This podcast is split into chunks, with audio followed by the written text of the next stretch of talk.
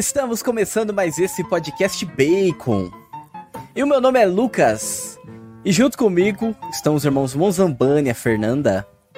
E aí, gente, tudo bem? Tudo certo. E também o Bruno. E aí, bora para mais um. E hoje, tema top, hein? David de volta. Vamos que vamos. Hoje a gente começou mais suave, né? Musiquinha mais tranquila. Pois é. E é isso. Estamos com, eles, com ele aí, né, senhoras e senhores, David Panceira, o quarto membro aqui do Bacon Podcast. Seja bem-vindo de volta, David. Opa, muito obrigado. Peguei um sabático aí por um tempo, mas estou de volta aqui, pessoal. É um prazer enorme estar aqui novamente. Não, e eu vou ter que falar, esse sabático teve um motivo muito grande, um motivo muito importante, um motivo sério, que o Lucas vai falar, vai deixar link, vai tudo isso aí. é verdade, é verdade esse canal do YouTube aí, né, Lucas? Conta pro pessoal aí. Pois é, então. O David começou finalmente com o canal do finalmente. YouTube. Finalmente. Por livre e espontânea pressão, né? Principalmente do na Bacon ver... aqui, né? É, bacon, na verdade, é. já existia, né? O canal já existia, tinha piada lá da sua avó, né? Exatamente, exatamente. Mas agora sim, tô, tô lá com a, a, proposta, ao menos, né? Não sei se eu vou conseguir cumprir isso, mas a, a proposta existe de ao menos uma vez por semana ter um vídeo lá no canal, toda segunda-feira. E vamos nessa, né? Os temas são variados aí. Eu nem sei definir que tema é o meu canal do YouTube ainda direito, assim, porque eu tô falando que me dá na telha lá. Igual bacon, tá tudo certo.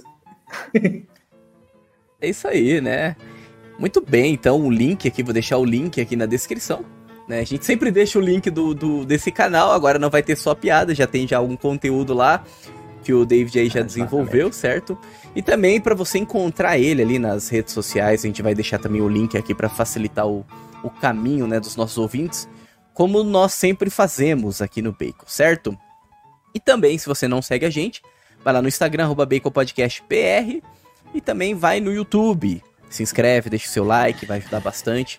Os links também estão aqui embaixo aqui desse vídeo, desse episódio, na descrição você consegue encontrar, certo?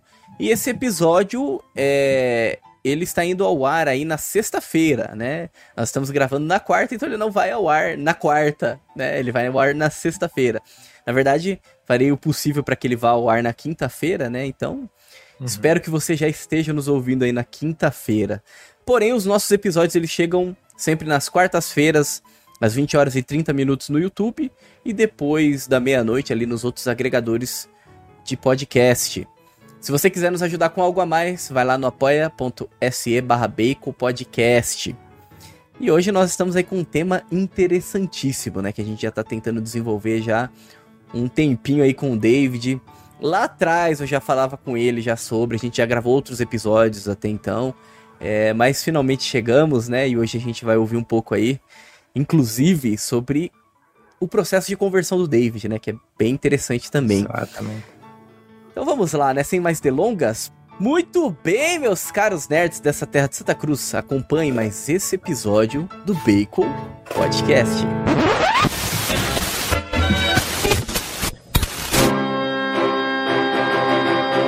Bacon Podcast.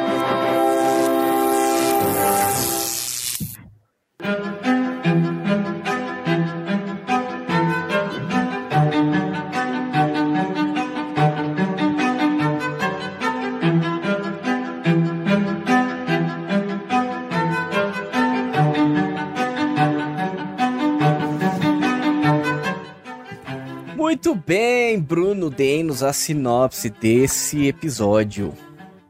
Bom, esse episódio ele é um pouco diferente, né? O Lucas introduziu um pouco sobre isso, mas é interessante porque hoje o episódio é sobre conversões. Então, a gente né, vai falar principalmente de conversões de, de, algumas pessoas muito importantes, né, ali que aconteceram no século XX. Pessoas que, com a sua conversão, vieram a mudar a vida de muitas pessoas, se tornaram exemplo de conversão para muitas pessoas. E aí, com isso, a gente vai falar da conversão do David também, que é que é bem importante para nós, porque ele está aqui no Bacon, essa conversão faz parte do Bacon Podcast. Então, é, senão ele não estaria aqui gravando esse monte de coisa com a gente, né? Então, é verdade, a gente vai falar é um pouco sobre. É, então, mas é verdade. A gente às vezes não, não, não a gente acaba não prestando muita atenção quanto uma única conversão, uma única alma pode fazer a diferença, né? Então é muito interessante falar sobre isso e até para entender como se dá esse processo de conversão. Porque, claro, a gente vai desenvolver muito mais isso daqui para frente, mas às vezes a gente vê pessoas que se converteram, que ah, tiveram uma experiência religiosa e assim, sentimentalmente, da noite pro dia, resolveram mudar de vida. Mas será que de fato uhum. isso é uma conversão? Como que se dá de fato uma conversão profunda, né? Aquele encontro com a verdade. Será que um, um, um mero sentimento ele é suficiente? Então a gente pode falar um pouco sobre isso também, né? Aí, perfeito, né? E vamos falar de um livro também, né? Então, que inclusive o David pegou ali na prateleira dele. Exatamente, por favor, mostre. O, o, o, Lucas é atento, né, cara? Isso que eu gosto é atento, né? Esse livro aqui, ó. Convertidos Esse. Literários, do Joseph Peirce. Exatamente. Muito bom. E nós queremos hoje falar um pouco sobre o autor, falar um pouco sobre o livro, falar um pouco aí sobre a mensagem central desse livro essas conversões, né, como o Bruno disse, e como o Bruno disse também, da experiência do David. Então, David, para começar, vamos lá, vamos começar. Antes de entender é, qual, o, qual foi o objetivo do, do Percy, né, com, a, com esse uhum. livro, né, com essa narrativa aí que ele construiu nesse livro e tal é, o pano de fundo da sociedade, essa sociedade secularizada e tal. Acho que seria interessante a gente apresentar um pouco o autor, né? Como a gente estava dizendo aqui nos bastidores. Principalmente esse podcast aqui que gosta muito de falar de Tolkien, né? Da obra do Tolkien. É, gosta muito de tratar temas relacionados ao imaginário. Enfim, né? Acho que Joseph Pierce também tem, tem muito a ver com tudo isso, certo? E ele também é um autor desse livro. Então, seria interessante a gente entender um pouco da história dele, né? E também como que foi, como que se deu o processo de conversão dele. Tá certo, não, ótimo, excelente, né? Bom, o, o Joseph Peirce, né? Para quem não conhece o, o Peirce, pode ver ele naquele documentário da, da Brasil Paralelo, né? Que foi publicado, que é Guerra do Imaginário. Então, no qual eu também estou presente lá, né? Não sei se vocês me viram por lá, mas eu tô lá também.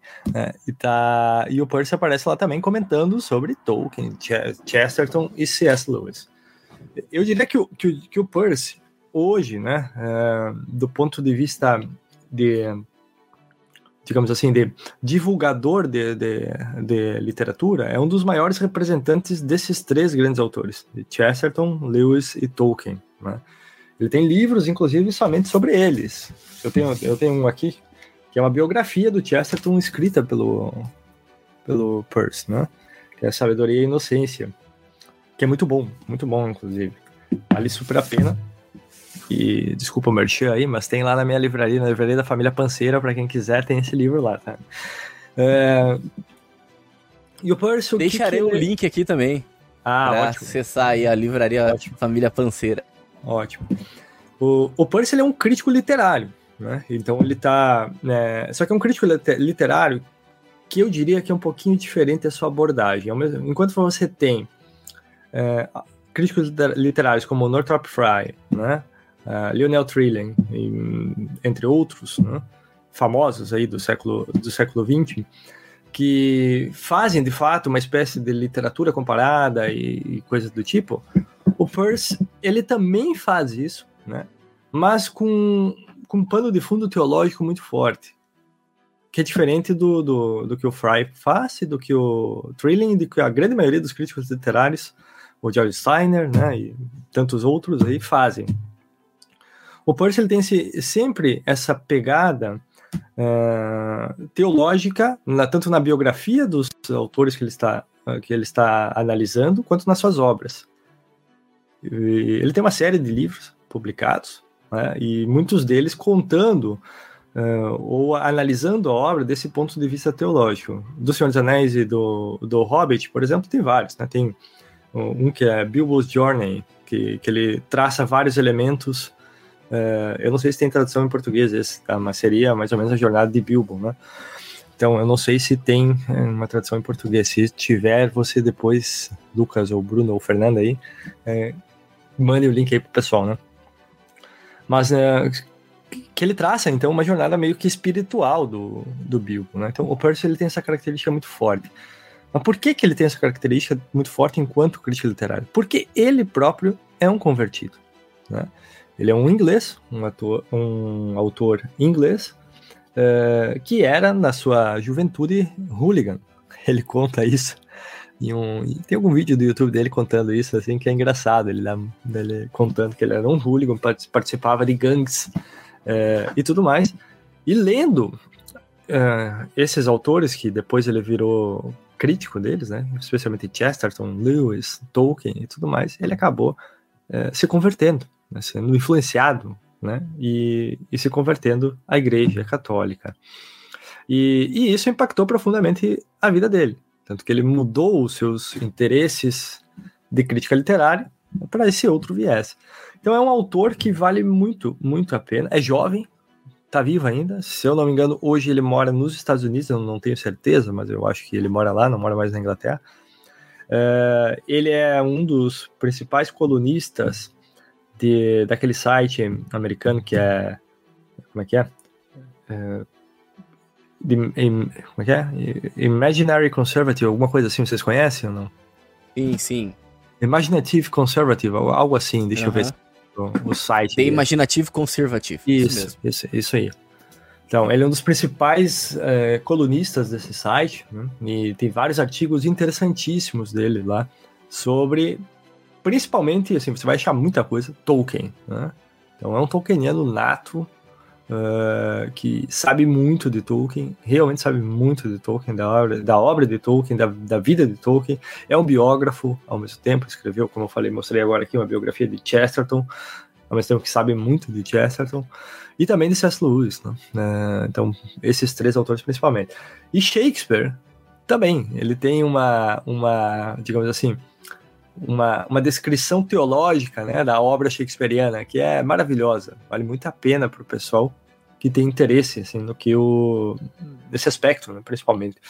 Porque assim como você pode olhar para a história, né, de um ponto de vista ateológico, digamos assim, é, você pode olhar para a literatura ou para uma história literária, que é, um, é uma espécie de, de história, né, digamos assim, é, do ponto de vista teológico também.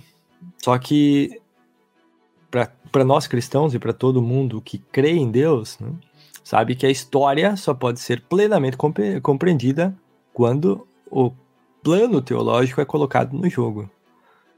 É, e o Percy, ao fazer, ao fazer isso com as análises literárias, é como se ele estivesse é, é, penetrando uma dimensão de profundidade né, que é inacessível para os seculares. Né, e que, portanto, vale muito a pena ler. Então eu recomendo fortemente que todos leiam o Percy, porque ele é fenomenal.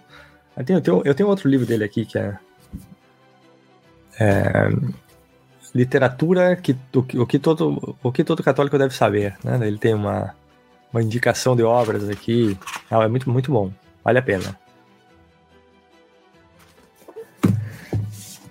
Então, é, é, dele que a gente vai falar, né? Então vamos falar desse livro, Convertidos Literários. Maravilha, né? Já dá para entender um pouco sobre o autor. E agora sim, né?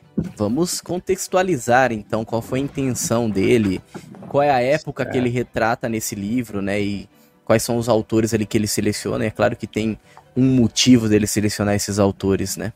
Uhum.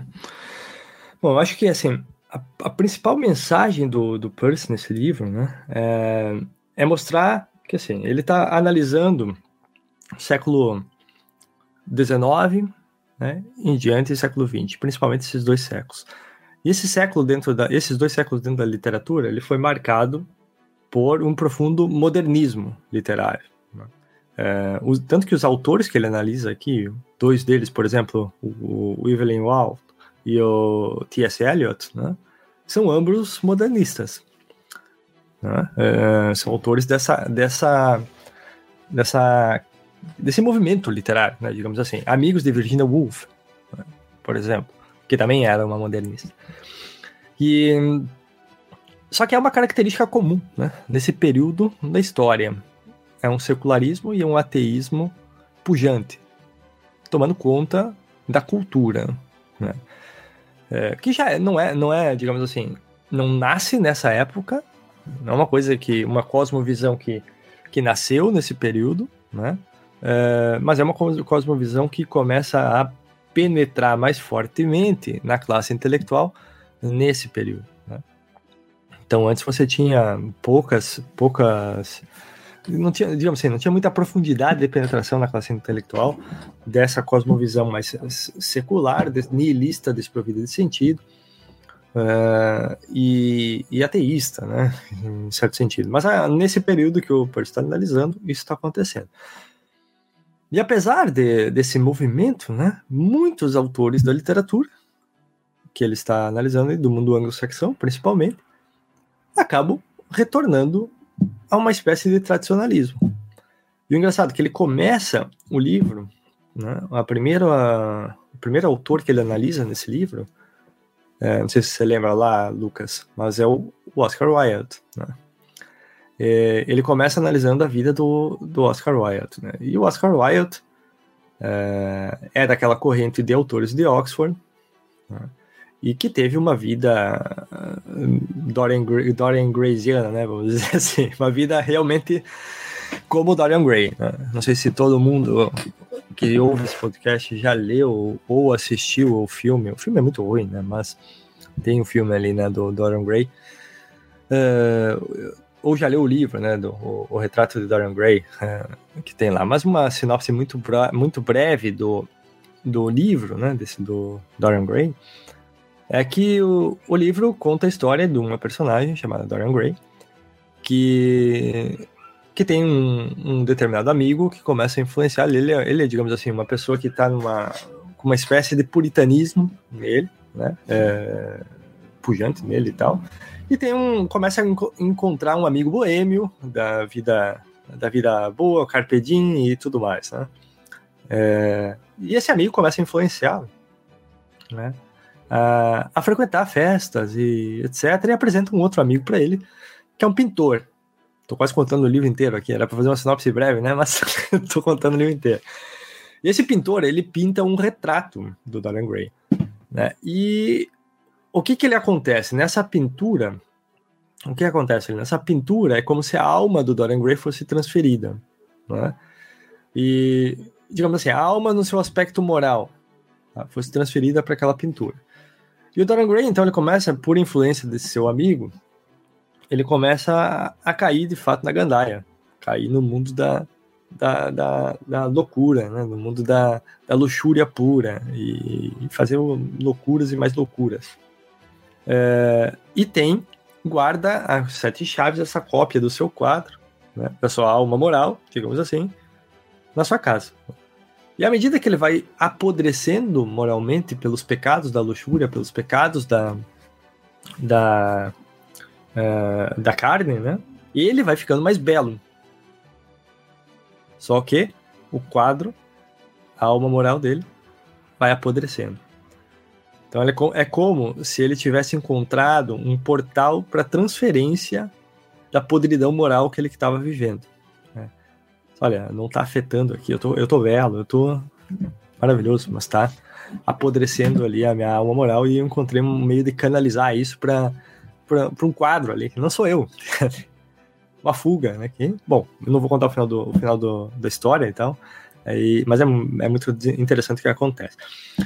Uh, mas o que é interessante, né, que, que o Percy nota e tudo mais, é que esse livro, é, e, e, também eu enxergo dessa forma, né, eu enxergo esse livro meio que como uma biografia do próprio Wilde, do próprio Oscar Wilde, né? É, que o Oscar Wilde, ele sempre flertou com o catolicismo. Sempre. Ele teve sempre aquele flerte, mas ele não conseguia, de fato, largar os seus pecados da carne. Né? E teve uma vida, digamos assim, não exemplar, né? É, a vida dele, de fato, foi uma vida promíscua, etc.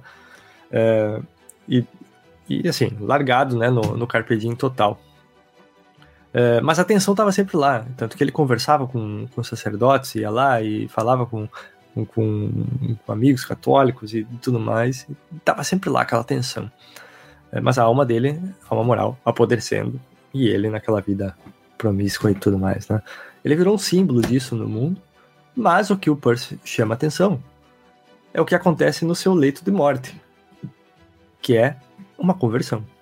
Então, o Oscar, Oscar, Oscar Wilde, é, graças a Deus, né, encontra a resolução daquela tensão que ele escreve no livro No Retrato de Dorian Gray, que é a sua própria vida, né, digamos assim, no leito de morte. Ainda antes né, de, de ir para danação eterna. Graças a Deus, né? Deus deu essa chance a, a ele. E ele consegue, então, portanto, se converter. E o Parcia abre esse, esse livro, né, Convertidos Literários, com ele, né, é, para mostrando, mostrar, para mostrar justamente esse contraste, esse ponto que ele quer fazer no livro.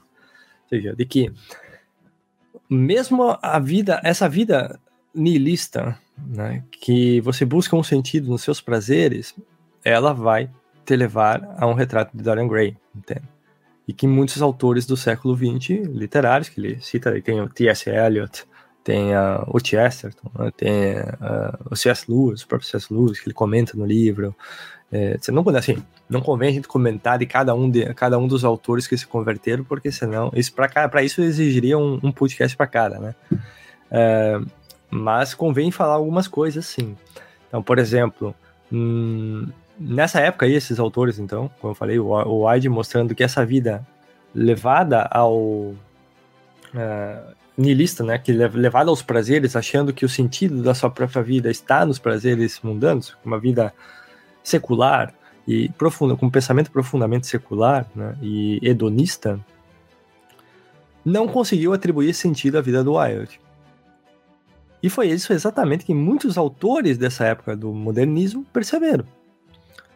Que aquela, aquela vida desprovida de sentido, aquele nihilismo absurdo que eles estavam abraçando, não fazia sentido. Né? Era um, uma espécie de, de, de terror, né, digamos assim, né? É, que, que eles enfrentavam uma realidade crua e nua e que desprovia o sentido total, de, inclusive do próprio trabalho que eles estavam desenvolvendo. Né? É, e aí tem dois, dois, uh, duas conversões que são interessantes. A conversão de T.S. Eliot, né, o famoso poeta do, do século XX, né, escreveu The Wasteland, acho que um dos, acho que se não o maior, né, poeta do século XX, né, T.S. Eliot e, e um modernista, ele estava inovando na poesia, ele sempre inovou na, na poesia, o Eliot, né? E, e o Evelyn Wall, né? Evelyn Wall também é outro é, ali que inovou na, na sua maneira de escrever romances, etc. Era um romancista. É, mas ambos eram amigos da Virginia Woolf. E a conversão de ambos escandalizou a Virginia Woolf, né? É, ela chegou a, a escrever em, em carta para um amigo, né? Depois de uma entrevista que ela fez com o Eliot, né? ela fez uma entrevista com, com o T.S. Eliot e o T.S. Eliot é, contou sobre a sua conversão. Ele tava, o Eliot se converteu ao anglo-catolicismo e estava frequentando a igreja, etc, etc, etc. Então, é, ela escreveu para o seu amigo, contando ao seu amigo e dizendo que é, eu tive a maior, é, como é que é, a desgraça da minha vida e, e conversa envergonhada, né? Nessa entrevista com o Sr. Elliot. Algo assim, mais ou menos por, por aí, assim. É, que pode ser chamado morto para nós, né? Nós do círculo literário modernista em que, que, a, que a Wolf participava, o Elliot também, etc. Né? É, a partir desse dia, ele pode ser declarado morto para nós. É, aí ela diz, continua assim, ele, ele se tornou um ângulo católico, veja isso, ele se tornou um ângulo católico, olha que loucura, ele se tornou um ângulo católico, crente em Deus, né, é, e na imortalidade. E ele até vai para a igreja, cara, olha isso. Né? Então ela ficou escandalizada, e, ficou lá também, e não foi só ela, né, vários, os jornais da época noticiaram a conversão desses dois autores, né? porque eles eram muito importantes. A conversão desses dois autores para a época é, foi mais ou menos, né, claro, dadas as devidas proporções, assim, né? É, e também maneira como a notícia é espalhada, mas foi mais ou menos como a conversão de São John, São John Henry Newman, né? Quando John Henry Newman se converteu, escandalizou a, a Inglaterra, né? escandalizou o mundo anglo-saxão. É, porque, poxa, um cardeal uh, daquele naipe, né, anglicano, um bispo anglicano daquele naipe lá, etc., se, se tornar católico, assim, foi um negócio que realmente escandalizou. E o, e o Newman levou uma geração. Eu acho que, e o Percy, inclusive, coloca esse ponto, né?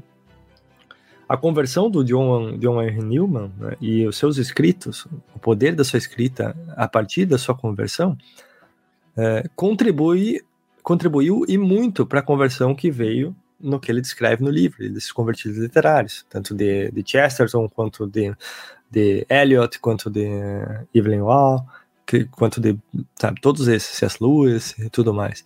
Ou seja, Newman é digamos assim, um condutor, um condutor das almas literárias né, do, do mundo anglo-saxão.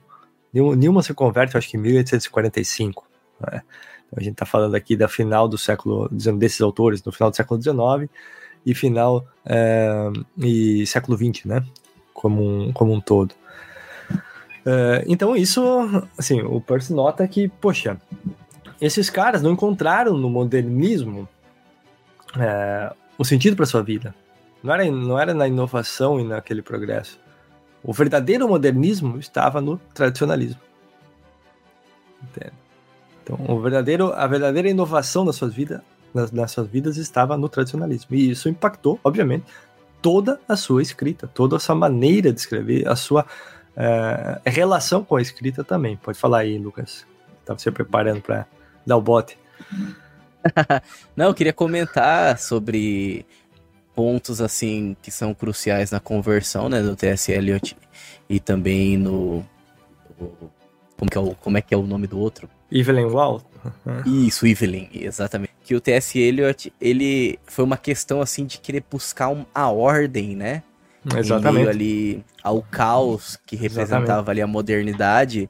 E o Evelyn foi também foi diante ali de um uma crise pessoal, né? Um problema ali, um, um problema pessoal. E interessante, né? Como que são caminhos diferentes, mas que no fundo, no fundo, são iguais, né? Porque no Exatamente. fundo, no fundo, é a confusão. É a busca pela ordem em meio à confusão, né? Em meio à desordem. Não, Como eu... a ordem, o ser humano se atrai à ordem, né? Porque o ser humano se atrai à verdade, né? É, porque o ser humano é ordenado, né? O, o que, que é ordem? Você já pensou, não? Isso? Aí, ó, pergunta, pergunta de prova aí de Enem, cara. Aproveitando que passou o Enem, cara. Pô, David, deixa de ser chato, cara. Ficar fazendo pergunta nessa hora aqui. É. Não, mas aí, ó. Uh, ordem, assim, uh, você tem um, um, conjunto de coisas, né? Uh, um arranjo de coisas que ele se dá de acordo em uma unidade. Primeiro, toda ordem ela é unitária, então você percebe que existe um arranjo de coisas. Mas por que uma mesa está ordenada? Tem um, tem um computador, tem um outro computador, tem uma outra peça, etc, etc. E tudo isso compõe uma unidade que a gente chama mesa ali. Então é um, uma coleção de coisas ordenadas em uma em unidade. Harmonia, né? Ou uma coleção de coisas colocadas em uma unidade de acordo com algum princípio. Então tem algum princípio que faz unitar. No caso aqui, a mesa, né? princípio, é, digamos, a mesa e a sua finalidade, que eu sente aqui consiga trabalhar. Se tiver trocentos livros para cá e etc., é, não tem ordem, não tem ordenação, porque não satisfaz essa definição. E, e o mundo uh, moderno, como um todo, é isso, né? Ou seja, ele não tem unidade, é um mundo que não tem unidade, e que, portanto, não tem ordem. Né? A ordem necessariamente implica em unidade. Então, é um mundo que não tem unidade, e mais ainda, não está colocado de acordo com algum princípio. É o não princípio. É para não, para onde não ir. Né? Ou seja, é, é, o progresso pelo progresso. É o tal, o tal do progressismo exacerbado, né? que não tem um direcionamento. Que o Chesterton viu isso e criticou muito. Ou seja, poxa, não faz sentido você falar em, em progresso se você não tem um fim determinado. Você não tem um fim para onde ir. Eu só progrido em relação a alguma coisa. Né? É, e o mundo moderno tem essa característica de progredir sem um fim determinado, sem essa relação de, em alguma coisa. E de fato, esses autores eles perceberam é, justamente isso, né? Eles começaram a perceber que é, eles precisavam buscar, porque essa ordem faz parte, porque nós somos ordenados, nós estamos com, com um conjunto de partes aqui arranjados em uma unidade de acordo com algum princípio. Esse princípio é alcançar a nossa finalidade. Qual é a nossa finalidade? Contemplar Deus. É interessante é... De, isso tudo que você está falando, e até do que o Lucas falou, porque a primeira coisa que, que vem à mente quando, conforme a gente vai ouvindo a história da conversão desses, desses, desses homens é que, mas espera aí, se o mundo modernista ele não satisfaz, né, se, se esse pensamento que estava tão latente no século XX não satisfaz, por que, que a gente vê só alguns pontos de conversão? Enquanto que a, a massa como um todo está se tornando cada vez mais moderna, cada vez mais nihilista, cada vez mais desordenada, né? E aí, dentro dessa sua fala, já, já vem um pouco de, da luz dessa resposta, né? Que, que no fundo, no fundo, eles estavam buscando a ordem, estavam buscando o sentido, eles estavam buscando a verdade. Exatamente. Então, Exatamente. o que, que eles têm em comum, além de ser grandes escritores? É que todos eles, para se tornarem grandes escritores, eram grandes intelectuais. Eles buscavam conhecer, eles buscavam entender. E, e, e, não tem como alguém que busca verdadeiramente a verdade não se encontrar com ela, né? Eu acho que esse é o, é o cerne da coisa, né? Porque é a, a, finalidade, no final das contas, ela, né, essa ordem, essa, esse o porquê das coisas, eles vão desembocar sempre no mesmo lugar. E esses homens estavam dispostos a, estavam abertos a isso, né? Porque ah, existem grandes escritores no século XX que não se converteram, grandes intelectuais no século XX que fizeram né, pensamento, que trouxeram pensamentos medonhos para a humanidade. Existem. Mas eles estavam buscando o quê, no final das contas? A verdade, a desenvolver aquilo que era é, um pensamento ordenado, um pensamento que de fato quer conhecer a verdade, custe o que custar? Ou estavam dispostos a escrever e a pensar e sacrificar, custe o que custar pelas suas próprias ideias, né? Eu acho que essa é a grande diferença. Então, Exatamente. alguns estavam dispostos a sacrificar tudo pela verdade, outros sacrificar a verdade pelas suas próprias ideias, né? Eu acho que, a gente vê uma grande diferença. Ah, exatamente, Bruno. Muito boa colocação, né? É, é, isso mesmo, assim, tipo, você, você tem esse ponto de que a, esses caras buscam. E quando você faz isso, né? Quando você busca genuinamente, genuinamente a verdade, como vocês vão perceber depois na minha própria conversão, a história que eu vou contar, é, isso vai desaguar e não tem como não desaguar naquela que é a fonte e a própria verdade, né? no Logos a razão última de todas as coisas. Não, não tem como não cair lá. Não tem como.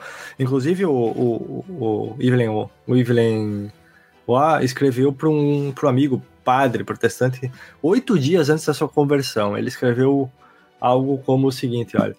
Uh, eu me dou conta agora de que o catolicismo, do que a, a Igreja Católica, né, ela é a, a única forma genuína de cristianismo.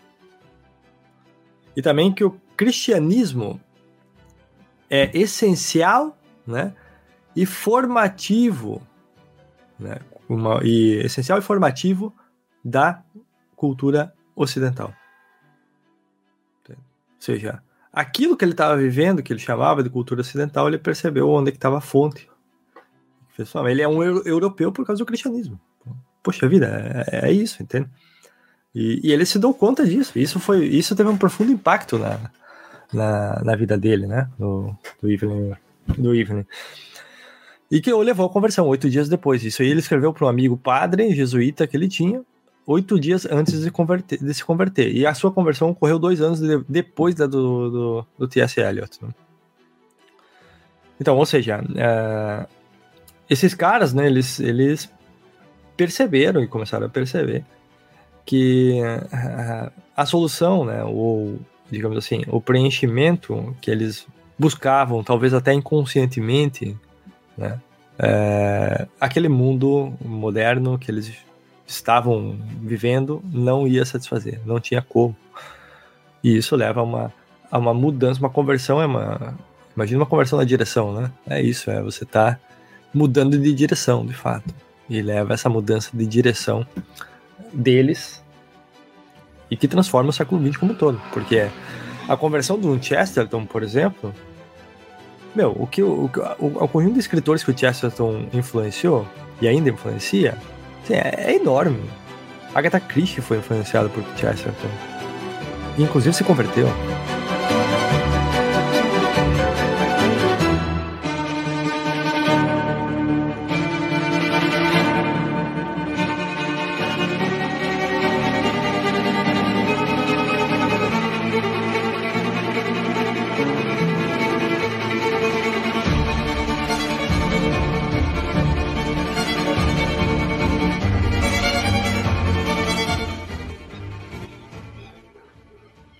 Então, e, ó, nesse, nessa trajetória de convertidos literários, né, eu acho uma personagem que merece bastante destaque também, que provavelmente vocês já devem ter falado aí dele muito, né, nesse, nos seus podcasts e, e por aí, né, é, é o D.K. Chesterton, né. É, a conversão do Chesterton é, um, é algo assim que impacta profundamente o cenário literário e o cenário intelectual né, da, do mundo anglo-saxão e, e, agora, né, não só naquele tempo, mas agora também o nosso mundo brasileiro. Eu conheço pessoas que se converteram por causa de Chesterton, né, é, que foram impactadas pelo trabalho de Chesterton. Eu sou uma delas, inclusive. Né? Ou seja, o, o que o Chesterton começou a escrever já antes da sua conversão ele tinha essa busca, tinha, tinha como o Bruno falou, esse, essa, essa busca genuína pela verdade já inserida nele ali, né? Ele estava lá e, e, e, realmente buscando a verdade e tudo mais. Mas o Chesterton leva a conversão de gente como Agatha Christie, né? Uh, C.S. Lewis, uh, influencia Tolkien, sabe? E uma gama de outros autores. Uh, Neil Gaiman é influenciado por Chesterton. Neil Gaiman, cara, entende? Inclusive, o, é verdade. Inclusive, uh, aliás, isso até um, é uma, uma coisa que, tipo, poxa, tomara que, que o Chesterton coloque algum esboço de sanidade na cabeça desse cara, né? Algum dia na sua vida ainda. Mas o Neil Gaiman, inclusive, tem uma. No Sandman tem um personagem que se é chama Gilbert. Tem Exato. o Gilbert, né? Em homenagem a ele. Né? É. Em homenagem ao Chesterton, exatamente. Né? É, então, ou seja, tem uma, uma porção de gente né, que gosta muito de Chesterton e que lê Chesterton ainda hoje e, e a sua conversão tem, teve um impacto gigantesco, né? Porque a, a, e ainda tem, né? Tá influenciando ainda os nossos, os nossos dias, assim. É, e quem não gosta de ler Chesterton é, é agradável, cara, é agradável demais. Você lê, aqui, lê o, o Chesterton, você fica maravilhado. Mas eu, acho que o Chesterton, ele, ele captou o problema central que leva a, tudo, a todas essas conversões ali, né? Que é o ponto do Peirce no livro. Ele disse o seguinte: olha, nós estamos buscando aqui um, uma espécie de modernismo, né? Uma espécie de mundo moderno e de progresso, etc. E, mas há um problema. Eu não sei direito o que é, mas há um problema. Né? E ele descobre o problema. O problema, o problema é o seguinte: isso aqui não é a, a heterodoxia que a gente tá. A gente quer muita heterodoxia, mas a, a verdadeira heterodoxia é a ortodoxia, como ele escreve no seu ortodoxia. Ou seja, a, a, eu, quando eu estava dando os últimos traçados lá, na minha doutrina herética e tudo mais, o que eu encontrei foi a ortodoxia.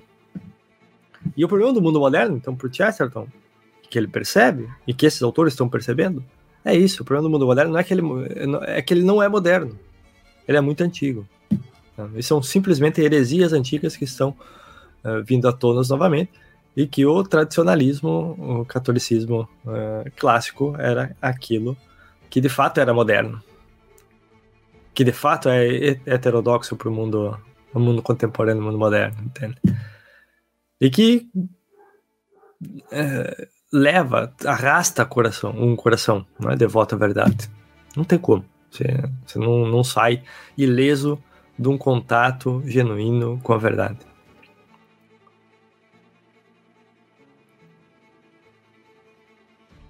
Né, Lucas? É isso aí.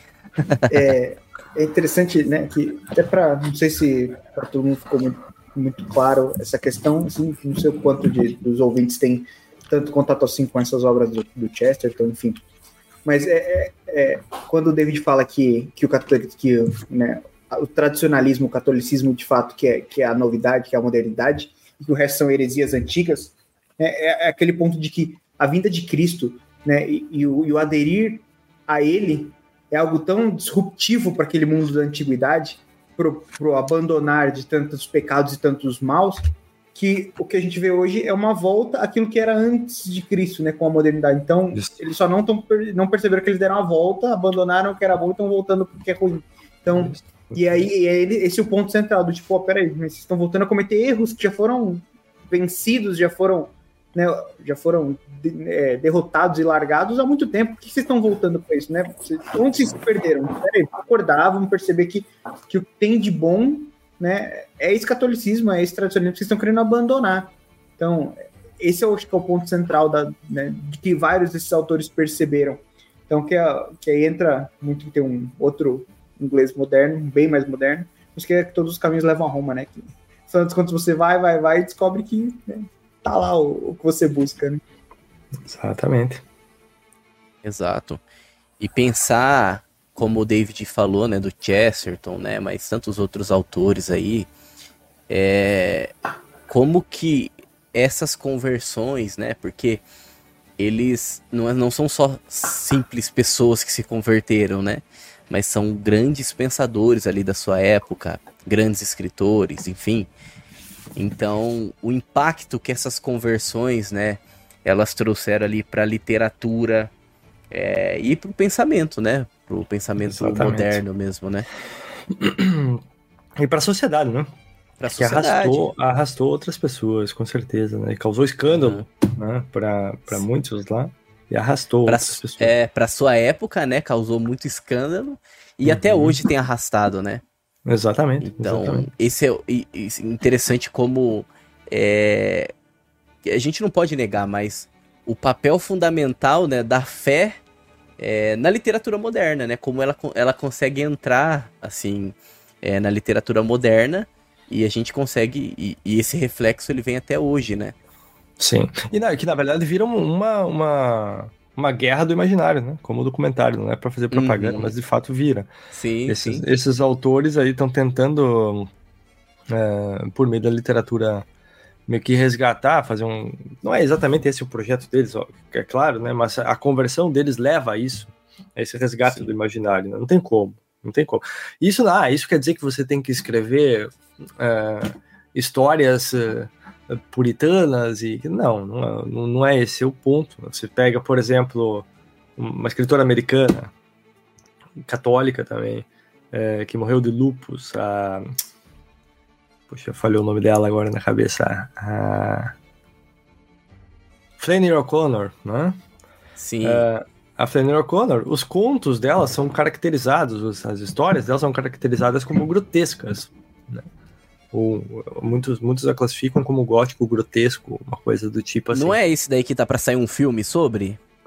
Sobre ela? Se eu não me engano, dá pra sair um filme sobre e é o, Eu não sei. o Kevin Bacon, ele é o produtor. E quem vai fazer a, a, a O'Connor vai ser uma a filha da. Como que é o nome daquela atriz que fez Kill Bill? Não sei se vocês lembram. Que fez Lembro Kill dela. Bill. Que, como que é o nome dela? Esqueci. A filha dela, que, que participa do Stranger Things, sabe? Então, Uhum. aquela menina lá. Eu vou até pesquisar pra Uma não. Uma turma, Isso, né? uma turma, exato, uma É. turma. Entendi. Ah, não sabia, não sabia. Mas en- então, a Flannery O'Connor, se você pegar lá ah, os contos dela, né? e- eles são contos que, que são, tipo, cotidiano grotesco do sul-americano, entende? Mas que, são, que tem um pano de fundo ah, da graça agindo assim, absurdo. Mas num- numa, numa, numa coisa racista acontecendo num ônibus, por exemplo. Entende? Ou seja, ela não tá falando ali de, de, de, de, de, tipo pecado da carne e não sei o que, não sei o que, não é isso, né? não é esse o ponto. É, mas ela não tá falando de imoralidades também, não tá falando de coisas que são ah, intrinsecamente imorais e más, né? Obviamente, esse é o, é o ponto, mas que onde super, super onde abundou o pecado tá superabundando a graça. É esse o ponto da, da O'Connor, né? E que ela traz muito na sua literatura. É, é maravilhoso, cara. É o Ethan, Haw Ethan Hawke, tá? Não é o Kevin Bacon, não. porque Ah. Os caras se parecem um pouco. o Ethan Tá Hawke que tá. Que é o que tá pai da menina, aí. então. Mas vai é, ser o pai uma. da Vai, menina, Exatamente. vai ser um filme do, de, de algum conto dela ou da história dela? Não, vai ser a, história dela. Ah, que então legal. ele quer. O nome do filme é Wild Cat. Hum. Ah, muito bom, muito bom. Mas é, Só não mas sei é quando isso. que vai sair isso aí, mas. Deixa eu até. É, enfim. é isso aí. Aguardem que em breve teremos mais informações sobre esse filme, mas vai sair. E a ideia dele é, não é não, não é trazer essa visão. Tanto que ele, ele deu uma entrevista pro bispo. Como que é o nome daquele? Aquele bispo famoso lá, o americano. Qual deles? Que tem um O- canal no YouTube que, tipo, faz bastante entrevista. Isso, Robert Barrel. Barrel. Ele deu uma entre- Isso, depois procura lá no YouTube. Ele deu uma entrevista, ele e a, a filha dele, né, que vai fazer a, a protagonista, né, a principal. Eles deram uma entrevista pra ele. Também tem lá também esse. Como é que chama a escritora? Flannery O'Connor. É isso Acho mesmo, que- White Cat acompanha a vida da escritora Flannery O'Connor enquanto ela lutava para publicar seu primeiro romance. Ah, que legal. É, Esse é o filme, essa é sinopse do filme. Tanto que teve até umas críticas, a galera já criticou, ah, mas ela era. Ela era antissemita, umas paradas assim, entendeu? Tipo. sempre tem isso, né? Ah, Mas cara, enfim. cara. Galera é tensa. Produção de Cara, Hollywood bom, aí, bom.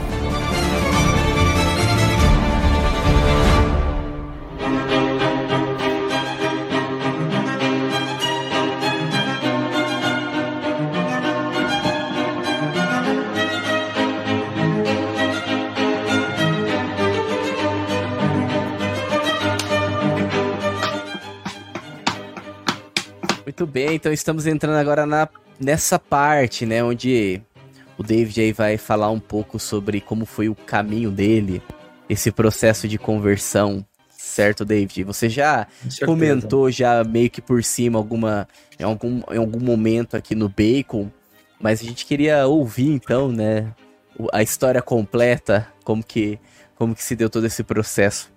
Sim, claro, com certeza, né?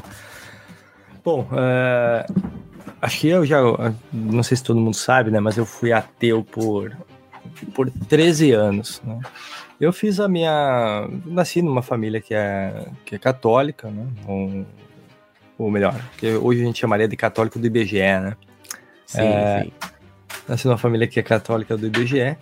E pai e mãe, se vocês estiverem ouvindo esse podcast, olha, é a mais pura verdade. Eu não posso deixar de falar a verdade, né? É, mas eu nasci numa católica, numa família assim. Fui batizado, graças a Deus, né? Fui pra Crisma e tudo mais. Mas logo depois da Crisma, é, eu abandonei completamente a fé, porque não via exemplos, os exemplos que eu via de fé, a minha família era da minha avó rezando terço, mas não de frequentar sacramentos da igreja e etc, coisas do tipo. Então eu só via minha avó rezando terço lá e pra mim aquilo era uma coisa de, de senhora, né? De velhinha lá que ficava lá e tal. Então tinha abandonado. Ao mesmo tempo que eu tinha uma mente. hum, Tinha, não tenho ainda, né? Mas uma mente bastante racional, né, assim, de buscando uma justificativa racional. Eu não quero fazer um, um contraponto entre fé e razão, porque para mim não tem nenhum contraponto. Então, estou colocando essa, essa questão racional, porque justamente foi por meio da razão também que aconteceu a minha conversão, e que a fé é muito mais racional do que a própria razão. Né? É, então aconteceu tudo isso, e eu abandonei a igreja. né? Aí o primeiro passo, né, obviamente, foi: ah, não, eu não preciso da, da igreja. Vou viver a minha vida aqui, ler o que eu tenho para ler, não preciso da igreja. E foi isso que eu fiz. Larguei lá e tal, comecei a, a seguir a, a, minha, a minha vida ali e tal. Bom, se eu não preciso da igreja, acho que eu não tenho certeza se Deus existe, não. Foi o próximo passo. Uma escada. Pisei nesse passo, não, não tenho certeza que se Deus existe. Até que finalmente eu professei o ateísmo. Eu disse, não, eu sou ateu. Deus não existe. Não há Deus nenhum. Né? E não faz sentido, isso não tem sentido algum e, e tudo mais. Só que tudo isso estava acontecendo em um período em que eu estava buscando. Bom, se Deus não existe, eu quero estudar e, ir atrás de conhecer a verdade, aquilo que é de fato verdade, e aquilo que eu posso ter mais certeza no mundo. Né? Uh, eu estava buscando a verdade, tinha essa busca da verdade. Né? E bem, bem pujante em mim, bem latente em mim. Que eu sempre estudei, né? Desde a, desde, desde da quinta série, eu, eu sempre tipo, estudava coisas por fora da escola e etc. Eu gostava de sentar e estudar e tudo mais. Então sempre estudei, sempre gostei de buscar a verdade. E aí, nesse período aí de ateísmo, isso também estava presente em mim. né? Ah, eu quero conhecer. Uh, e aí, ao mesmo tempo, né, que eu tava fazendo isso, isso é, é importante ser comentado, porque tem uma coisa importantíssima que ocorre aqui, né? Então eu comecei a buscar a verdade, comecei, onde é que tá a verdade? Né? Aí comecei a ler o Nietzsche, é, comecei a ler é, Sartre, comecei a ler Bertrand Russell, que tem o livro Por que não sou cristão, é, comecei a ler Albert Camus, né? É, um, um, ótimo escritor, né? Mas ateu e que, é, que, que é, professava o ateísmo, né? É, e muita gente ateia, né? E esses caras, né? É, nessa época também eu lia Bukowski, sabe? Lia esses outros autores aí estranhos, assim. E, e nessa, nessa época também, uma, um, um, isso foi exatamente no ano 2000, né? Então eu tava com 15 anos, mais ou menos, hum, por ali. Ia ser lançado o filme do Senhor dos Anéis. Então eu jogava RPG, jogava Dungeons and Dragons, jogava uh, Vampiro à Máscara, jogava toda a linha da storytelling lá, eu tinha lá, eu era mestre e jogava. Então, nos bastidores, nesse submundo do underground do, do dos role-playing games lá da, dessa época, né? Que não eram famosos, não tinha internet, né, cara? Não tinha essa. Tinha internet. Nerd era... raiz. É, exatamente. tinha internet, mas não era essa internet eh, como a gente conhece hoje. Para conectar, você tinha que ser depois da meia-noite lá na discada e, e tudo mais, né? Para baixar uma foto de, de um mega levava a noite inteira, então era um negócio assim horrível, né? É, mas então, daí isso, isso, nesse submundo do RPG começou a, a ruminar a notícia de um filme daquilo, daquele sobre, sobre os Senhor Anéis, daquele que, ia influ, que influenciou todo esse universo do D&D. O D&D surgiu por causa desse cara, cara. Nós temos que assistir esse filme, nós temos que é, idolatrar J.R. Tolkien, entende?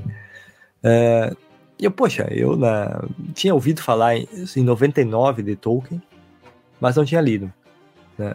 Aí em 2000 eu disse, bom, vou ler Tolkien. Né? Uh, e eu mergulhar no ateísmo. Ao mesmo tempo que eu estava lendo Tolkien, eu estava lendo lá o Nietzsche falando contra o cristianismo, entende? No Anticristo. Uh, eu estava, ao mesmo tempo que eu estava vendo o Frodo uh, se sacrificar e largar tudo e, e, e ser uma figura de Cristo, eu estava vendo o Bertrand Russell lá falando porque eu não sou cristão, entende? Então essa tensão, esse conflito, ficou presente ali na minha alma nesse, nesse período. Mas uma coisa que me chamou muito a atenção é esses caras, uh, o, o Nietzsche, o, o, o, o Russell, né, o, o Sartre e tudo mais, eles me levavam, eu com a minha mentalidade muito racional, me levavam a uma conclusão só. Não, não tem motivo para eu viver. É, acho que a, a, única conclusão hum, passível de racionalidade é o suicídio. Por quê? O que, o que, eu vou fazer? Essa era a conclusão que eu tinha chegado. Assim, não, não tem motivo. Se não tem nada depois, se não há nada, se não há nenhum sentido na minha existência e é, é, é tudo uh, matéria e sem, sem sentido algum, não tem. Se eu morrer agora ou morrer depois de deixar um trabalho como o Senhor dos Anéis aqui ou como esses caras deixaram, pouco importa. Entende? Então foi uma conclusão que, que, que caiu em mim. Isso me levou a um período de depressão, de fato. Eu caí numa uma, uma espécie de depressão é, nessa época. Só que nesse momento, então, que eu estava nessa podridão é, da alma e, e, com esses pensamentos suicidas, etc., o Tolkien estava lá, me cutucando. Né? E aí eu lia, eu, eu lia o Tolkien e começava a sentir por um lado mergulhado numas trevas, né, total aqui, levado por esses autores, e o Tolkien lá me, me mostrando o, o valor da amizade. E uma valoração, assim, infinitamente superior a qualquer outra coisa que eu lia lá naqueles caras. E aquilo me atraía, brilhava meus olhos. Eu, caramba, o que, que, é isso? É, aí o Tolkien me mostrando o rei que não quer governar. Aragorn. E, e eu vendo aqui, assim, Aragorn. É, e, e, e, essa sua doação, né, à realeza e, etc, tudo aquilo, eu, caramba, cara, o que que é isso, entende? Frodo se sacrificando completamente, abandonando a sua vida completa, se sacrificando pelo outro. Então, esses valores, essas figuras de Cristo, que depois eu vim vir a saber, né, estavam lá naquela obra literária, uh, e que est estavam impactando e mexendo no meu coração. E, de fato, me resgatando num momento de trevas. Mas beleza, superei a, essa, esse momento de, de trevas aí nesse período. Uh, e aquele anseio pela verdade continuou. Desculpa aí. Aquele anseio pela verdade continuou, estava lá, presente em mim. E o Tolkien, uh, aquele, aquele impacto profundo que o Tolkien causara na minha alma, me marcou para o resto da vida. Me marca até hoje. É só de lembrar daquele, daquele período, eu já, como vocês viram na Guerra do Imaginário, lá eu começo a, a, a lacrimar, né? Eu não vou falar, não vou falar muito aqui, que senão não, não quero lacrimar novamente. E aí. Uh, uh, eu nessa anseio pela busca da verdade, pela verdade, né? Na busca pela verdade, disse, bom, onde é que tá a verdade, então? Tá bom. Eu vou dedicar a minha vida, não vou, não vou me suicidar, não é isso e tal, porque é, meus familiares, a minha mãe, na época, hum, hum, junto com aquilo que eu lia de, de, em Tolkien, né, com aquele, a valoração que era dada para a pessoa, para as outras pessoas, etc., a minha mãe se fez presente e me mostrou essa valoração. Mas eu preciso buscar a verdade, então onde é que tá? Onde é que ela tá? E eu achava que ela estava na matéria, na física, né? E eu resolvi, então, bom, vamos fazer uma faculdade de física. Se tá, a verdade tá aqui, é, tudo que existe é, é, físico, é matéria, é matéria, eu vou fazer uma faculdade de física. Só que daí o que aconteceu? Eu disse, olha, poxa, eu vou fazer uma faculdade de física, e ao fazer essa faculdade de, de física aí, é, eu preciso de uma boa, base de matemática para entrar nela. Então vamos fazer matemática antes, né? uma graduação em matemática antes, que daí ao fazer essa graduação em matemática, é, e depois eu só pego as matérias de física lá e faço essa segunda graduação em física e tá com a minha carreira ali na física, né? É, meu sonho era, era estudar astrofísica e mecânica quântica, assim, sabe? Ser um Stephen Hawking da vida e, e, e tudo mais. Aí com ateísmo cientificista, assim, de incomodar, assim, meus amigos cristãos, coitados, cara na, na época, assim, enchia a paciência né, deles, muito chato mesmo.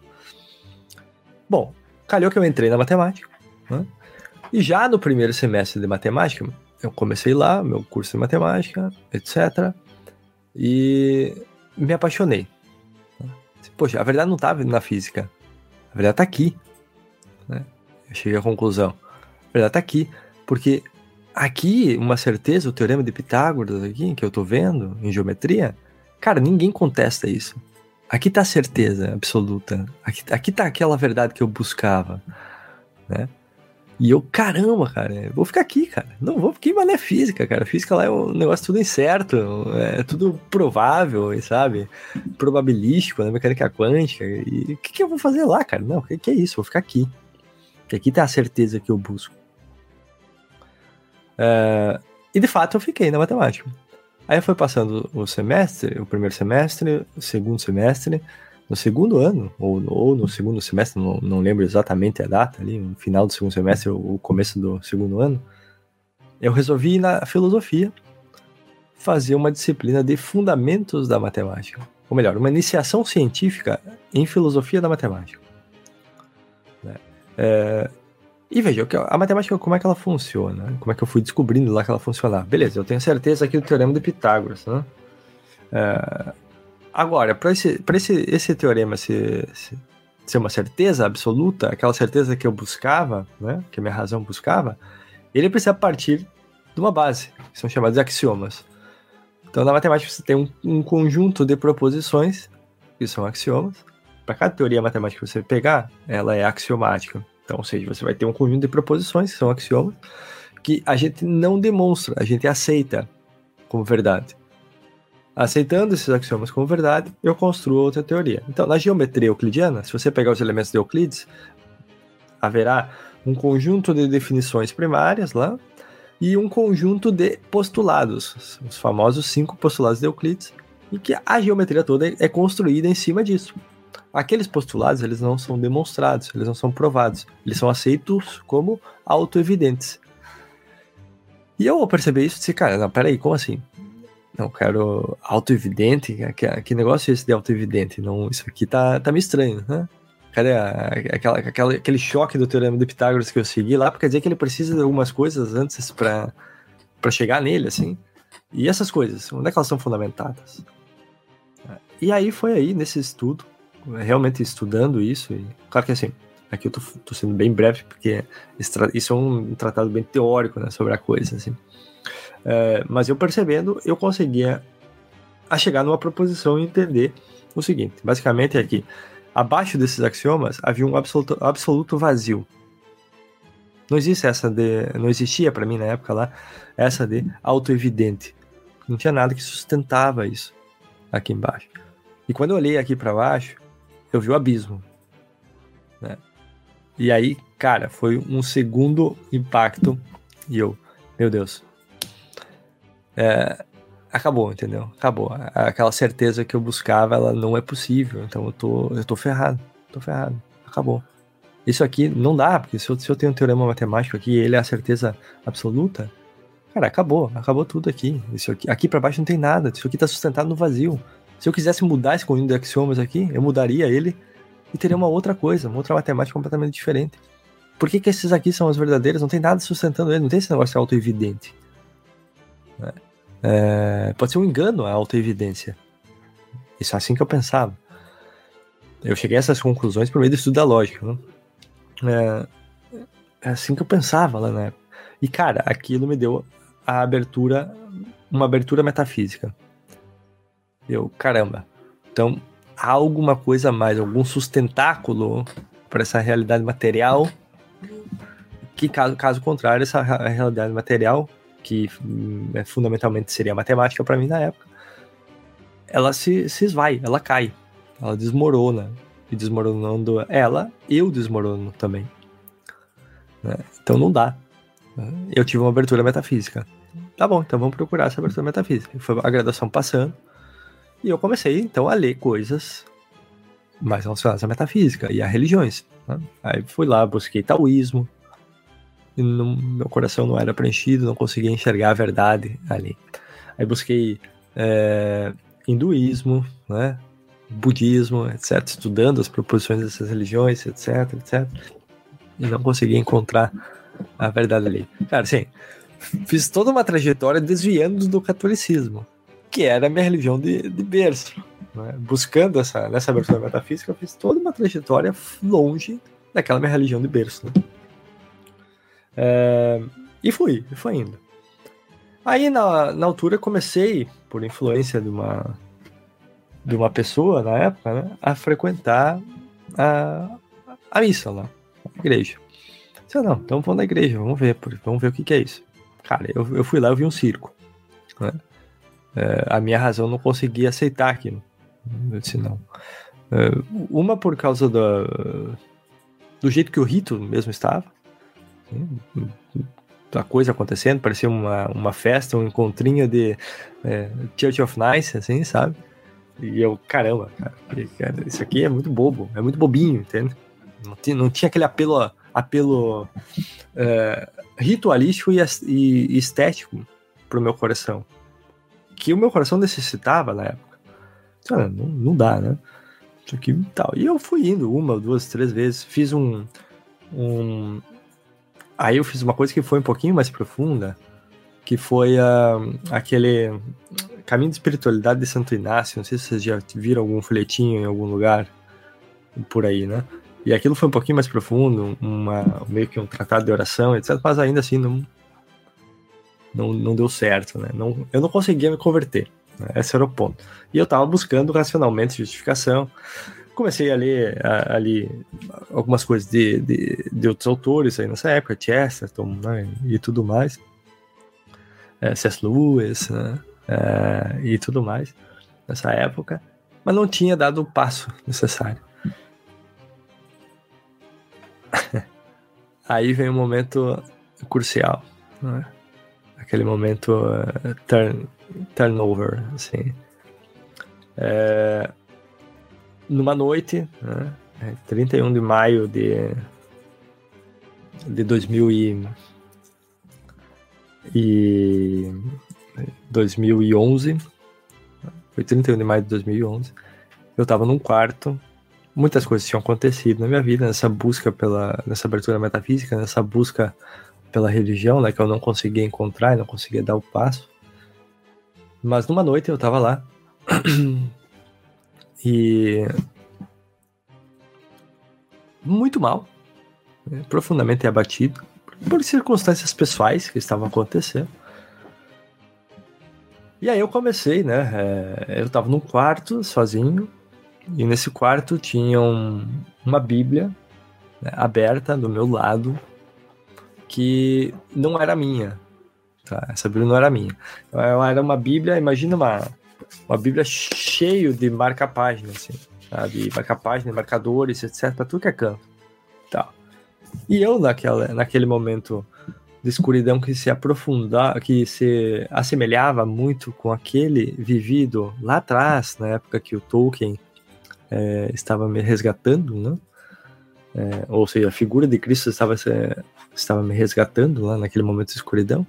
Eu comecei, no momento de desespero, me lembrar daquilo e berrar, realmente gritar, né, por, por esperança, assim, e dizendo: por favor, né, se você existe mesmo, eu quero dar espaço, mas eu não consigo, me resgata. Eu consigo berrar, assim, me resgata, me resgata, e berrando assim mesmo.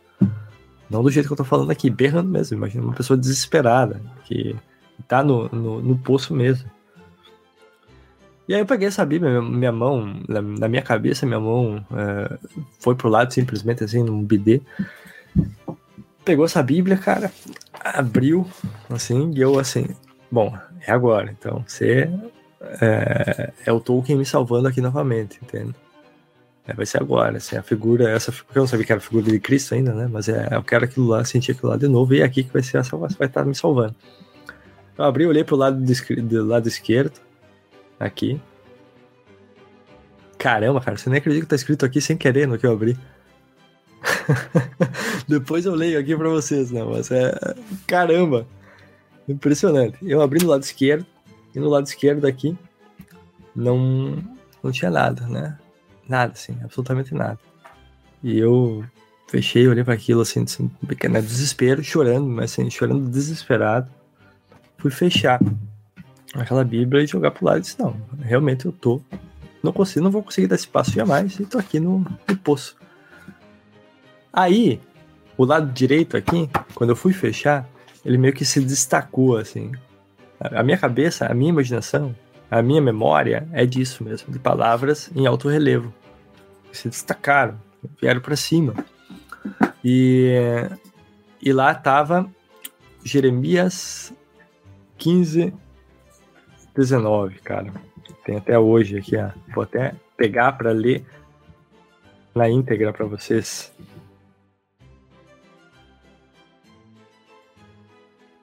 Na tradução que estava lá para mim, né, dizia algo como assim: ó, Portanto, assim diz o Senhor se tu te converteres, então de volta eu te trarei, para, para estares diante de mim. E se apartares o que é bom do que é mal, serás a minha boca.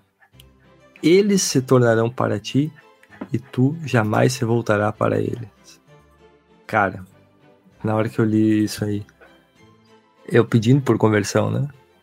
É assim, é, eu senti o, o Frodo me carregando nas costas. É, ou o Frodo não, o, Bill, o Sam me carregando nas costas e me levando e me trazendo de volta da, da escuridão do anel, assim. Né? Eu, cara, meu Deus. Eu caí de joelhos. Naquele momento eu senti a, a paz total, né, da, de uma conversão. Caramba, eu, Deus existe. E, eu, e esse passo eu vou dar. Entende? Ele veio me resgatar aqui. E eu senti exatamente aquela, aquela, aquilo ali. A minha alma foi preenchida. Tudo fez sentido. Tudo, toda a minha vida eh, passou diante de mim, num, num instante, de fato. tudo foi sentido, tudo fez sentido.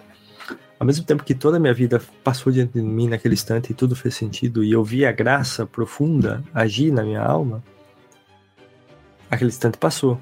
No momento que ele passou, eu caí de joelhos na cama, sentindo o peso do pecado. É. E eu, cara, é, eu preciso de uma eu preciso de um padre, preciso de um sacerdote, imediatamente, para conversar, para me converter, para me confessar. E aí eu comecei a mandar mensagem para um monte de amigos lá na época, dizendo, cara, você, eu sei que você frequenta a igreja, precisa de um sacerdote, etc, etc tal. E graças a Deus me indicaram um sacerdote bom, muito bom, que eu tenho contato até hoje, inclusive ele é meu confessor aqui. É... E me indicaram esse sacerdote, e eu fui lá, né?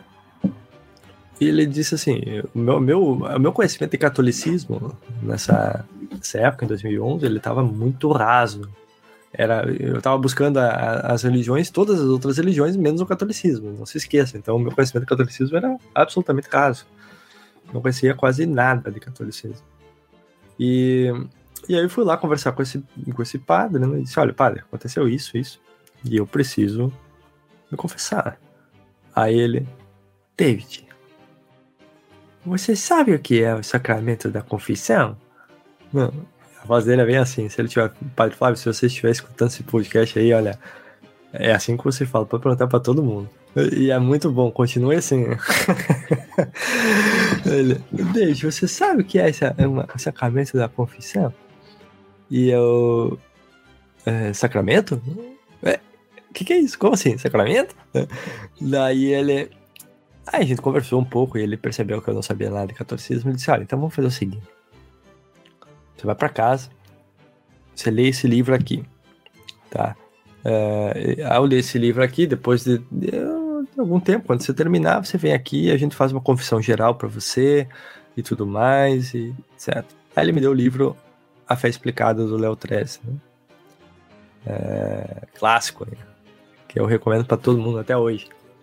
E, e eu li, eu, assim, eu devorei esse livro, né? E ao devorar esse livro, a fé explicada, aí começou um processo genuíno de, de ir atrás da coisa é, do catolicismo, de estudar catolicismo, argumentos a favor do catolicismo, da existência de Deus, etc, sabe? Sustentar racionalmente tudo aquilo que eu estava, que eu tinha dado passo e, e, e estava vivendo, né? E eu fui, foi isso que eu fiz. Aí eu voltei lá depois de três meses, fiz a confissão geral. E, e aí, pronto, tô aí nessa trajetória, né? A, até hoje, desde 2011. Então são. Hoje a gente tá em 2023, né? Então, 12 anos aí de, de estrada e que eu estou ainda em um processo de conversão. Nesse período, de, dois anos depois desse, de 2011, em 2013, eu estava no quarto e eu da minha casa, eu tinha recebido a resposta de, de fazer o doutorado em matemática em Portugal. E, e com bolsa, né? Só que aí me veio uma, uma inspiração profunda dentro de mim. Não vou contar essa história aqui, que isso aí para outro podcast, tá? Mas só, que faz parte da conversão. É, veio uma inspiração profunda dentro de mim. E essa inspiração era que, poxa, eu vou ser sacerdote. Eu tô sendo chamado a sacerdócio. Entende? É, e foi por causa de um vídeo do Padre Paulo Ricardo, que apareceu no YouTube lá do nada, assim. Eu tava lá no, no YouTube e apareceu um vídeo do Padre Paulo Ricardo sobre a vocação, cara. Do nada. E, e aquilo ali me, me, despertou, assim. Eu fui até o banheiro lavar meu rosto na época, porque eu não tava acreditando naquilo que tava acontecendo ali, né? Desse chamado que eu tava sentindo. Eu vou ser sacerdote. Daí o que que eu fiz? Eu tinha bolsa de doutorado já, né? É, o doutorado aprovado.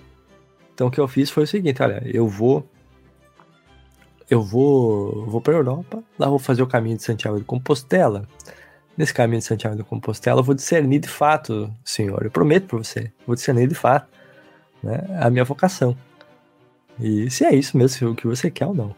É... Eu fui até a Europa, fiquei, fui, cheguei lá em 2013, é, passou 2013 para 2014, o ano letivo lá é de, da metade do ano até a outra metade, né? Então, de 2013 para 2014 passou não fiz o caminho. De 2014 para 2015 passou, não fiz o caminho. 2015 para 2016, passou, não fiz o caminho. Três anos. Então tinha mais um ano só lá na Europa. E eu lembrei muito. né? E nesse período, altos e baixos da vocação. Né? Poxa. É, é, é isso mesmo. Não é. Fiz um caminho de discernimento lá com um sacerdote, lá em Portugal, para fazer isso e tal. E altos e baixos ali da vocação. Aí em 2016 para 2017, último, último ano ali, né? Da, do negócio. É, vou fazer esse caminho. Saí da porta da minha casa, uma mochila nas minhas costas, com tênis nos meus pés que eu não amorteci, não fiz nenhum treinamento para nada, absolutamente nada. E saí de lá e disse: ah, vou fazer isso aqui, vamos. Vamos. Eu e um terço. Fui fazendo um terço o caminho inteiro. No... E sempre pedindo luzes para minha vocação, né? Uh, no segundo dia, já no segundo dia, eu tirei uma foto lá de uma ponte de Portugal e do caminho, da setinha lá amarela, famosa, né? E tal. Uma menina comentou isso, foi no Instagram, tinha Instagram na época. Uma menina comentou lá dizendo que estava interessada e que queria saber mais sobre o caminho. Né? Eu comecei a conversar com essa menina. Lá e dar informações do caminho de Santiago. Isso, isso, isso, tal, tal, tal. Bom, passou o caminho. É, não, não, não, não era vocacionado. Deus me deixou muito claro isso. Não era vocacionado. E eu terminei o caminho em, em setembro de 2016, né? É, em janeiro de 2017 eu estava encontrando, me encontrando na Itália com essa menina que eu tinha conversado no Instagram e que hoje é minha esposa e a gente tem três filhos. Então, o caminho de Santiago realmente serviu né, para me mostrar minha vocação. O que vai ter de gente querendo fazer o caminho de Santiago agora para casar. é vai levar até Santo Antônio. É verdade. É, é isso aí. É isso aí. É, que bom, que bom. Tomara que o pessoal vá. Pô, mas basicamente é essa a história aí, né? Muito bom. Muito bom. Inclusive, falando do caminho, né, de Santiago, o, tem um padre amigo nosso e um. E um. O João Felipe, que já gravou com a gente aqui também o podcast, que vai. Eles vão fazer no ano que vem, né? Então, ah, vai fazer uma peregrinação o, lá. O João Felipe, quem que é? O João Felipe Belo?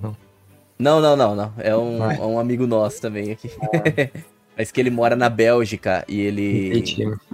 E ele vai, vai conduzir, o, e esse padre, que é amigo nosso, ele vai ser o diretor espiritual do, do caminho. Entendi no ano que vem eles vão fazer isso. Fica aí já a propaganda, se alguém quiser, né? É, é eu, eu, vou convencer a Carol, a gente vai fazer um dia também. Nós dois de novo. Mas que legal, hein? Que história. Um monte de criança, hein? É. é. Um monte de criança, verdade. Que história, hein, David? Ah, uma baita bom. história. Uma baita história. Graças um dia tem... a Deus que aconteceu, né? É, graças a Deus. Um dia tem que escrever. Sim. Sim. É, e é interessante isso que você contou, David, um pouquinho da sua história, porque é, eu estava me lembrando aqui de uma amiga minha, que ela sempre comentou assim, que é, ela via muito é, a graça de Deus acontecendo quando ela via uma conversão de uma pessoa que era uma pessoa extremamente racional. É, e aí ela brincava, né? Porque eu, meu irmão, enfim, a gente sempre teve mais essa, essa linha mais da razão. E a gente está muito acostumado de ver pessoas que se convertem, que têm uma experiência com Deus, mas muitas vezes através de um sentimento, ou através de uma tradição que passa de família, coisas assim. Uhum. E aí ela falava que, é, é uma vez ela comentou comigo assim, que é, chegava, a, a, a, expressão dela, ela assim, que brilhava os olhos dela de ver quando uma pessoa que era extremamente racional se convertia, porque ela via que era uma, era uma era de fato Deus mostrando para ela uma pessoa que buscava genuinamente a verdade é, é, como se Deus se revelasse, Deus tirasse o véu e, e se mostrasse para a pessoa que de fato busca a verdade. E como isso uhum. acabava é, arrastando outras pessoas, assim. É, porque, por exemplo, a gente viu nesse podcast a, a conversão de vários de vários autores que levaram a conversão de outros autores, e aí a sua Sim. conversão também, que pode levar a conversão de tantas outras pessoas que, que podem estar ouvindo esse podcast. Então, assim, a gente vê até de certa forma a misericórdia de Deus. Então, quando a gente busca Com de certeza. fato a verdade, Deus se revela e através desse, desse se revelar, ele também acaba levando é, outras pessoas a se encontrarem com a verdade, se encontrarem com ele, e é, é muito bonito de ver, né? E assim, eu, eu nunca Sim. esqueço do que ela falou, porque realmente ela tem razão. É, Deus, ele, ele tá o tempo todo se mostrando pra gente, se revelando, se a gente de fato buscar com, com humildade, com honestidade, que eu acho que é o que falta muito, infelizmente, na modernidade, é a humildade e a honestidade, né? Se a gente buscar de fato, a gente volta para aquilo. A gente comentou um pouquinho no começo do podcast que a, é, o problema da modernidade é que a gente está voltando às heresias antigas, então a gente volta um gnosticismo, a gente volta a, a tantas outras coisas. Paganismo. Né? É, umas coisas assim. E, e por quê? Porque falta essa humildade, essa honestidade. E a gente vê na sua história, a gente vê também na história dos convertidos literários, na história de cada um aqui, que quando a gente busca de fato pela verdade, com honestidade, com humildade, a gente não tem outro caminho que não se encontrar com Deus, né? Exatamente, exatamente. E foi assim, como eu falei, na minha própria história, isso aconteceu, né? Não, não teve como. E, no meu caso, assim, eu que estava sendo teimoso, né? Ele tinha se mostrado várias vezes já, pra, racionalmente para mim. E eu que, Mas a gente é assim, normal. É. faz parte, faz parte. É igual não é exclusivo do... seu, não, né? É. é. Quanto tempo desde, desde da aliança com Noé até a vinda de Cristo? Quanto tempo ele precisou preparar esse povo para receber?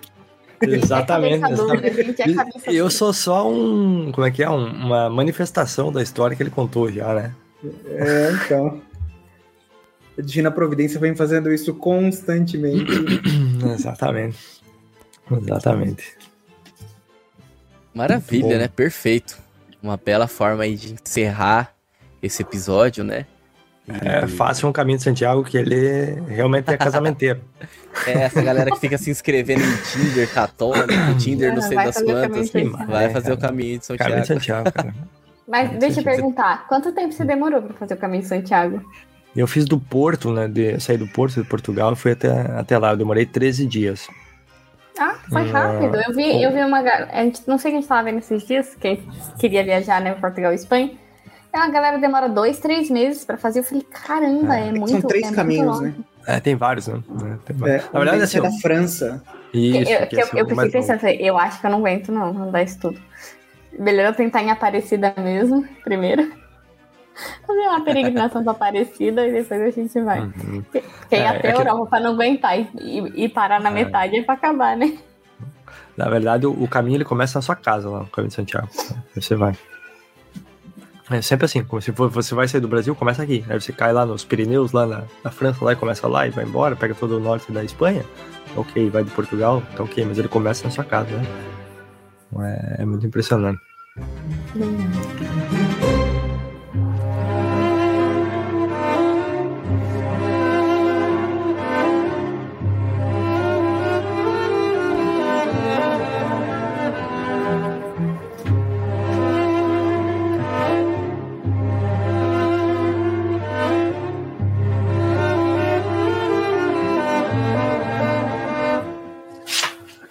Muito bem, estamos concluindo mais um episódio do Bacon Podcast. Esse episódio mega especial, onde a gente falou aí da história de grandes homens, né, de grandes pessoas aí que que viveram esse processo de conversão. Falamos um pouco sobre os males aí do mundo moderno. E falamos também é, e falamos também sobre um processo de conversão de alguém que sempre está aqui, né, o David. Então já tem tempos aí que eu queria é, trazer algo, algum, algum episódio que você pudesse dar, né, esse, esse contar a sua história, né? Eu tenho certeza que a sua história vai tocar muitos ouvintes aqui, né? Muitos ouvintes vão através dessa história, através da história do Chesterton, através de outras histórias também, né? Também vão trilhar esse mesmo processo, esse mesmo caminho, né? Não o caminho de São Tiago necessariamente, mas esse caminho pessoal mesmo de conversão, que como o David disse, não acaba, né? Ainda está em ah, processo ainda de é conversão. É, é ocorrendo, exatamente. Mas muito obrigado, viu, David? Obrigado aí por Imagina. partilhar do seu conhecimento novamente, do seu tempo e da sua história. Muito obrigado Imagina. mesmo, viu? Imagina, é um prazer, é um prazer. Então agora fica a surpresa aí pro pessoal quando vai ser o próximo, né? A história do David não é um filme, mas eu dou um picanha bacon, hein? Muito legal a história de É verdade. nota máxima aqui, nota 5. É. Ótimo. Mas tenho certeza Foi um prazer, lá, assim, só o recado final que eu daria, né? Que na vida de todo mundo é o da Flannery O'Connor, né? Flannery O'Connor, uma vez ela falou é, é, que uma espécie de oração, né? Uma espécie de, de clamor interior para Deus, que ela disse: Senhor, jamais me deixar esquecer de que eu sou apenas a pena que escreve as histórias na sua mão. Né? E, e, é isso, né? nós somos simplesmente instrumentos, simplesmente instrumentos. Eu não converto ninguém, só o máximo que eu posso fazer é não atrapalhar a graça na conversão dos outros. Né? É, é isso. Né? Exato, e ajuda, né? Você pode ajudar, uhum. e você tem ajudado, né? não só aí com a sua história, mas também com a sua forma de viver, a uhum. busca pelo estudo, a sua família, né? Tudo isso, é, é, o trabalho, né? Tudo isso reflete, né? Esse, essa uhum. vida, né? Essa vida, esse processo de conversão, essa ah, vida entregue a Deus, a vida entregue a uma vocação, e com é certeza... Tudo vai mudar, né? Tudo muda Sim. nessa vida. Absolutamente tudo. Uhum. E com certeza, David, tudo isso daí ajuda muitas e muitas pessoas, né? O seu trabalho ajuda muitas e muitas pessoas, a sua forma de viver ajuda muitas e muitas pessoas. Isso eu não tenho, não tenho dúvidas, né? É só ver é, as pessoas que, que te acompanham. Hum, que, que, isso bom, já é. Reconhece a árvore pelos frutos, né? Enfim. Ótimo, Mas novamente, muito obrigado, viu? Seja sempre bem-vindo aqui. É um prazer enorme. E também, né, agradeço aí o meu meu caro ouvinte, né? Você que nos acompanhou até esse momento. Fique com Deus e que a força do bacon esteja com você.